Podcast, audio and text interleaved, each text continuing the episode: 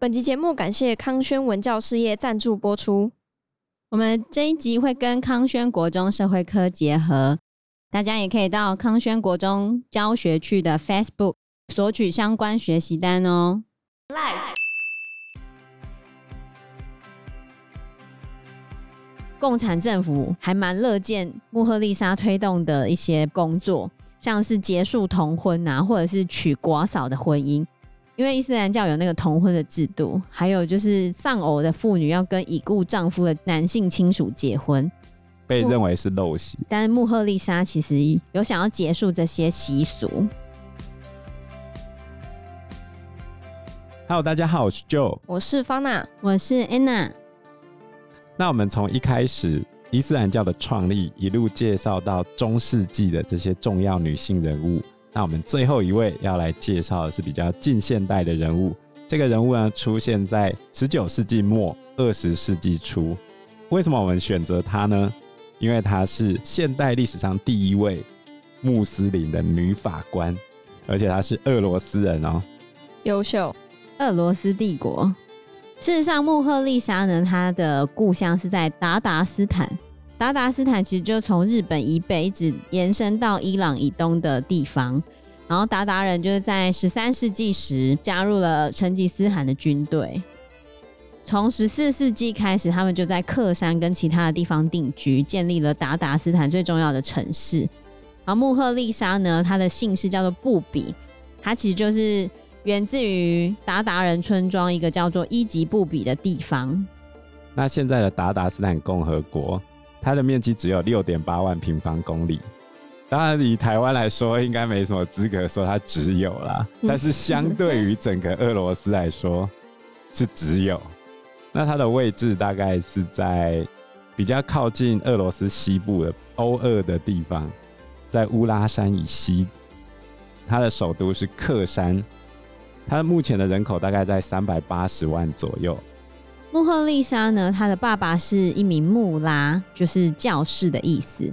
他是在村庄里面的布道师，会带领着众人礼拜，或者是主持婚礼跟葬礼。而穆赫丽莎从小呢就在家里面吸收了很多伊斯兰教的基本知识，她也会在她妈妈的腿上背诵古兰经的一些段落，也会在她爸爸的藏书室里面钻研那些手抄本。他的妈妈跟祖母都是受人尊敬的女子教师，就是会教授当地的女孩读书写字。所以在达达人的村庄这边，无论是男孩或者是女孩，这些学童们呢都会学习读书写字啊、算术等等。然后达达人的宗教生活很大一部分都会受到这些女子教师的影响。所以其实你看，他从小就是受到他祖母跟妈妈的影响。穆赫丽莎当时候接受到了这些影响啊，其实是当年的一个教改运动，叫做扎吉德 （J A D I D） 穆斯林现代教育运动。当时候在中亚的知识分子倡议叫做泛突厥主义，他们就希望把一些现代的东西跟教学方法去更新伊斯兰原本的教义，所以妇女教育就是他们世界观的重要部分。比如说穆赫丽莎，她的家人、她的兄弟就主张男女平等。她在伊斯兰教中主张男女平等哦，然后她把教育视为是实现男女平等的途径，所以女生应该要就学。嗯。我觉得这时候的想法其实比现在都先进很多，也不能说先进，我觉得平等很多。你，你必须要说先进哦，因为现在是倒退的啊。原教旨主义，阿富汗那一群塔利班。他们是要求回到七世纪，哎，对啊，嗯，那这段时间真的是很进步的。其实，在一八八七年，当穆赫丽莎她满十八岁的时候，她也想要成为一名女子教师，就跟她的妈妈和祖母一样。这时候，她的父母把她许配给一位穆拉，就是一位教士，但是他们的婚姻并不幸福。可是她没有离婚哦，她一直都没有离婚。就比较传统呗，对，就在那个在那个年代太传统，他一直都没有。不是啊，你穆斯林很难离婚，好不好？对，你忘记我之前不是讲过，男生的权利总比女生高一阶，因为男生可以主动发出离婚，而女生必须经过其他的程序，但女生是可以提的，只是相对于男生来说，如果就传统伊斯兰教义的话，是比较辛苦的。所以他的婚姻并不幸福。那他后来就有回到他原本的家，跟他先生分居。他跟先生分居之后，就在他的爸爸妈妈跟他兄弟的鼓励之下，他在一八九七年的时候，在达达斯坦开了第一所现代女子学校。哇，很厉害吧？嗯。然后它里面的课程有融合了俄罗斯、欧洲跟伊斯兰的元素。除了读书写字之外呢，还会让这些年轻女孩接受卫生、家庭手工艺、家务管理技巧方面的指导，还有地理跟算术。然后宗教方面就有背诵古兰经跟阿拉伯文的书法。所以她在这边开的这个女子的学校，然后她的名气跟学校的声誉啊，吸引了非常多的学生过来。可是这个贾迪德的教改运动。却引起了当时候俄罗斯帝国政府的怀疑。还记得第一次世界大战前的背景吗？就是土耳其其实跟俄罗斯帝国是不同阵营的。当时候俄罗斯就很担心土耳其想要借由这个去渗透俄罗斯，而且贾迪德运动它不是穆斯林办的吗？伊斯兰教学校，伊斯兰跟谁同一国？是不是跟土耳其同一国？嗯。跟信东正教的俄罗斯帝国有一样吗？所以穆赫丽莎她所办的这一间女子学校，最后在一九一一年被关闭了，而且工作人员还被捕，包含了穆赫丽莎的兄弟。但是他后面并没有气馁哦，在第一次世界大战非常动荡的时候啊。他竟然可以在一九一七年接受了一间学校叫做特罗伊兹克这间学校的邀请，准备去管理这一间学校。那这间学校是由一个富有的穆斯林家庭所资助的。特罗伊兹克是十六世纪的一个鞑靼女英雄。总而言之呢，他在这边继续教书，教到一九一七年的时候，爆发了两次革命。妈妈还记得吗？嗯，是什么几月几月革命那个吗？对对对，你俄罗斯啊，拜托，这一定要会。二月跟十月。对，经过两次革命之后，共产党上台嘛。那共产党强调的是什么呢？无产阶级兴起嘛。嗯，那他们打的旗号就是和平、土地、面包。在这个背景之下，当时候苏联的妇女首次获得了选举权，而且还可以参加政治活动哦。在一九一七年的四月，穆赫丽莎加入了全俄罗斯穆斯林妇女大会，成为其中的一员。嗯、这个大会的主要目标就是改革当时候俄罗斯妇女的社会地位，然后两性平等，追求他们在家中的权利。他们有把他们的决议交给全俄罗斯的穆斯林大会，然后全俄罗斯的穆斯林大会在一九一七年的五月一号到十一号在莫斯科举行。有九百多名的穆斯林参加，里面也有一百多名的女性，一百一十二个是穆斯林的妇女。你看这是多大的创举？那你再回头去看现在的阿拉伯，再回去看现在的伊朗，你就知道当时候的俄罗斯多么先进。现在大倒退。对啊，而且他们其实从四月的妇女大会开始，就一直有在讨论禁止一夫多妻制了。这也是当地的历史上首次出现穆斯林妇女加入会议之中。然后在这些会议里面啊，有一些人是以《古兰经》的依据要求平等，就是本来就应该平等。但也有另外一方面，就说男女都无条件平等的观念是跟伊斯兰律法抵触的。可至少他们是在这个大会里面有去互相讨论的。后来在莫斯科举行的大会里面，产生了最令人惊讶的决议。就是他们史无前例的选出一个妇女来担任伊斯兰法官，那这一个法官就是穆赫丽莎。穆斯林法官的音译叫做卡迪 （Q A Z I），哦，用中文讲叫卡迪。穆赫丽莎她本人没有出席会议，结果投票的时候竟然被选到了，因为她名声太大了。当时的会议分成保守派跟改革派嘛，两个派别其实都可以接受穆赫丽莎。因为他相对立场是比较温和的。在穆赫丽莎当选卡迪两个月之后呢，他就辞去了原本特罗伊兹克学校的职务，开始担任伊斯兰法官，也就是卡迪。虽然还是有一些批评者会反对他，然后批评者用的就是之前圣训的一句话：“屈服于妇女的权威，预示着厄运即将发生。”就是会有一些人讲讲说不可以让妇女当权嘛。不过在接下来的二十年里面，穆赫丽莎还是指导了家庭事务部，她主要就去处理离婚啊、嫁妆啊、婚姻同意继承，还有其他妇女的法律投诉的问题。然后她会裁决很多的家庭纠纷，而且主要是。他会维护妇女的权利，特别是停止为已婚男子的二次证婚，因为他不接受一夫多妻啊，但他不会为那些已婚男子二次证婚。有啊，他只有一种情况可以接受一夫多妻，就第一任妻子同意的话，对，让他接受。如果第一任妻子不同意的话，就不行，对，他就不会帮人家证婚。嗯，而且他还。起草了第一本伊斯兰教的婚姻契约，当场给我签，哇！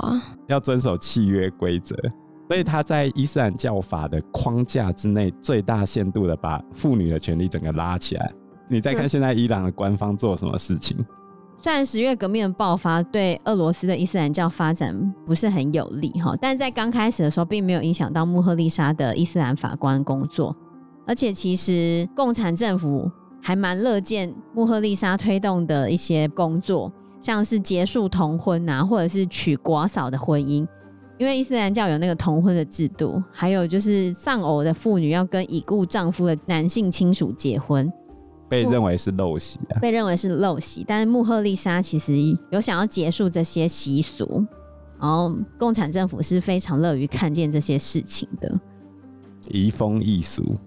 可是他所做的这些事情，在史达林接任之后，就开始受到打压了。我还是要讲一下列宁哦，他本人在搞革命之前是教授，虽然他也进行警察国家或者各种暗杀那种恐怖统治的手段，毕竟人家是读书人。史达林呢，这家伙，哎，算了。对，史达林。接替列宁之后呢，他就开始大力的向穆斯林宗教机构施压。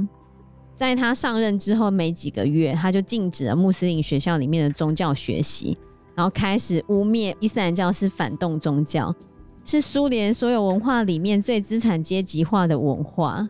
在几年内呢，那些穆斯林宗教集会场所啊，就开始从数万个减少到只剩下几十个，伊斯兰法庭也遭到解散。所以穆赫丽莎的法官身份就丧失了。最后，达达斯坦还专门有一个去伊斯兰教计划，穆斯林他们就被指控为背叛者，整个村庄流离失所，然后宗教领袖被流放，而且他们著作还被要求只能用西里尔文字书写，他们被禁止写阿拉伯文，因为写阿拉伯文就会跟伊斯兰有连结嘛，叛国。对。后来，穆赫丽莎自己也变成史达林的目标。他在一九三七年的时候就被抓起来，然后在一九三七年十一月被怀疑是反革命资产阶级民族主义组织的成员，就被抓起来。不过这个案子完全是凭空捏造的，根本就不是啊，嗯、反正就被抓起来了。而且抓起来没多久，在十二月的时候，他就跟其他数百万人一样，被史达林宣告是反革命分子。唉。所以，假设共产主义的革命没有摧毁这些俄罗斯的穆斯林，你看他可以对伊斯兰历史带来哪些贡献？看他们当时已经非常进步，哎，可是这样的进步就在史达林上台之后就全部毁了。反观中国的新疆地区，目前中国对待新疆这些穆斯林。你有没有觉得态度跟操作方式几乎就是从史达林那边再去演进出来的？没错，异曲同工之妙。而且穆斯林他们的一些生产场所都被改做苏联的文化和教育中心。教育中心，那也太像了吧？对啊，你看，关入在教育里面。现在中国也把一些流亡的维吾尔族人界定为恐怖分子啊，你就是要叛国啊！手法很像啊，真的很像。所以从这几个穆斯林女性的生命历程中，你可以看到，其实伊斯兰教并不是不尊重女性，也不是没有发展出这些比较进步的思想，但是不管是外来的政治势力，或者是他们内部的政治斗争，最终导致了现在的这个结果。所以你看，穆赫丽莎那个时候其实是我觉得最进步的时候，居然在倒退路。对啊，所以你觉得我们真的有不断的在进步吗？也许科技有在进步，但是人性跟我们处理事情的方式，其实某种程度上我们竟然是倒退的哦。那他们也不能代表全地球的人吧？问题是，就是有人是这样想的啊。如果人类的生命跟文化是可以持续累积下去的话，那为什么我们不断的出现这种开倒车的情况呢？所以，法娜听完了这些穆斯林妇女的故事之后，你有什么看法呢？我觉得不可思议啊！为什么之前好像居然会比现在还要进步的感觉，而且还是进步很多，真是无奈。有了，在苏联解体之后，穆赫丽莎的故事，还有她的一些生命历程被展示在博物馆里面。可是这种人类文明大开倒车的事情哦，真的是，比如说我们在二次大战之后，大家都同意我们应该走向一个地球村，然后再经过冷战的考验，苏联解体之后，我们总算架构了一个全球化的雏形，然后尊重彼此。尽可能的不要用战争，我们用投票的方式、民主对话的方式来进行沟通。嗯。可是，就有人一定要用打的，就有人整天威胁我要用拳头来解决问题，因为他们不想用讲的，不想用想的，觉得用讲的沟通太慢了，用想要想太久了。不管是伊朗对妇女运动的镇压，或者是乌俄战争的爆发，或者是中国对台湾的文攻武吓。不都是如此吗？虽然有人在退步，但还是有人在进步的吧？我觉得我们蛮进步的啊。嗯，我觉得台湾一直都是很进步的啊。对啊，我们有在持续努力中。我不希望我们倒退路，但是好像有一些人一直想要让我们都退路。我们在华人社会里面，女权保护、两性平权、劳动权利，或者是我们对民主的深化，其实做的基本上已经是世界的前段班了。对啊，只是这样的思想要怎么扩大它的影响力，嗯，让大家知道我们不必用拳头也可以解决事情。我觉得还是有一定的难度啊。是，我觉得大家要一直去看这些东西，一直去思考，不要脑袋僵化固化了。有时候你脑袋僵化固化了，你就会去相信那些很极端的想法，觉得这样比较简单，这样比较容易，这样比较粗暴，因为我不用想，就不应该这样子。对。要反思，对，不可以停止进步，动头脑，没错。好，那我们这集的节目就到这个地方喽，谢谢大家，谢谢大家，拜拜，拜拜。